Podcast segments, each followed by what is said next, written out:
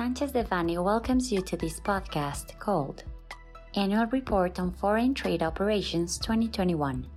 We remind you that this material is only informative and cannot be considered legal advice. For more information, please contact our lawyers directly.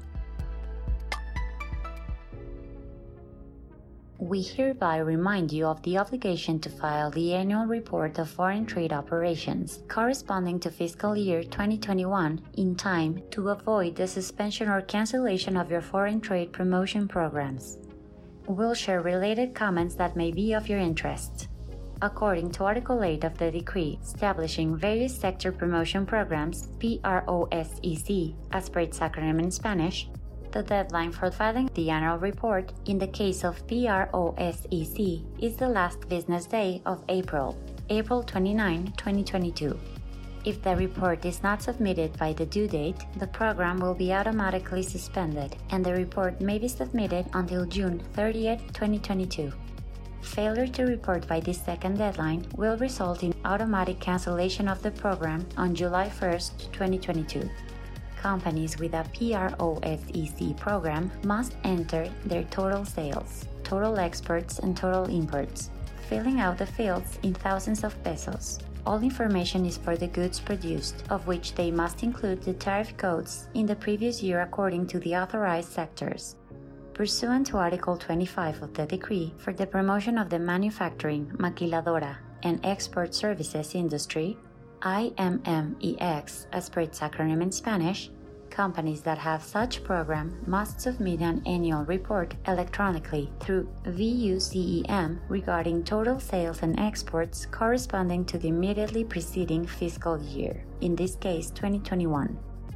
The deadline for filing the annual report in the case of IMMEX programs is the last business day of May, May 31st, 2022.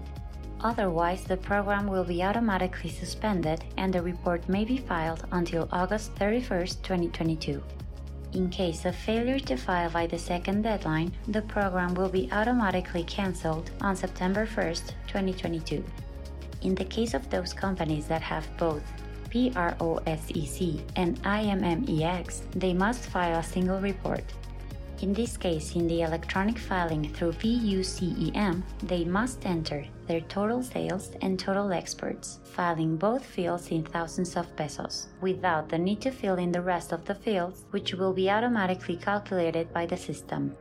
For this purpose, it is relevant to consider that the amount specified in such fields must correspond with the amount declared for the purposes of the annual tax return filed with the SAT it is relevant to mention that even though the deadline to file the annual report for companies with IMMEX program is the last business day of May, in case the company has IMMEX and PROSEC, the deadline to file the annual report will be the last business day of April and not until the last business day of May. The information entered will be automatically replicated in the annual IMMEX report in the event that the company has both IMMEX and PROSEC and does not file its annual report before April 30th, PROSEC will be automatically suspended.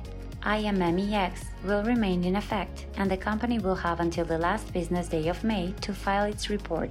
And, upon doing so, its PROSEC program will be reactivated.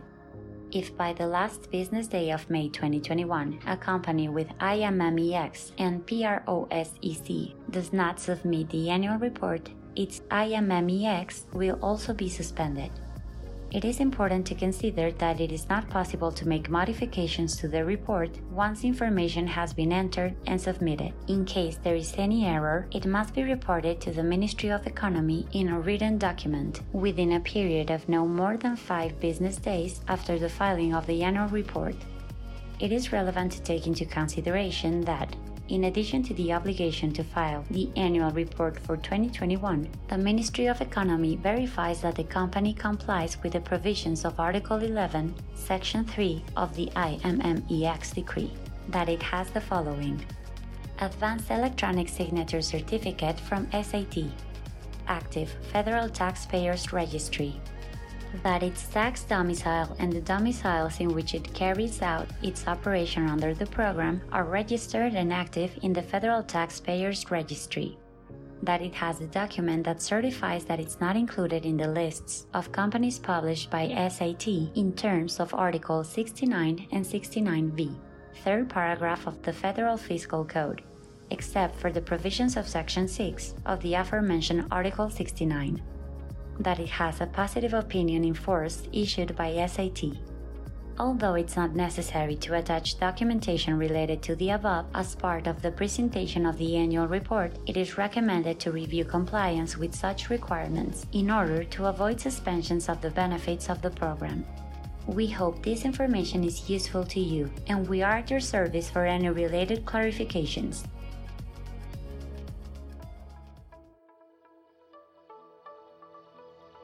This content was prepared by Alberto Campos Vargas, Eduardo Sotelo Cauduro, Maria Luisa Mendoza Lopez, and Juan Carlos Jimenez, members of the International Trade and Customs Practice Group.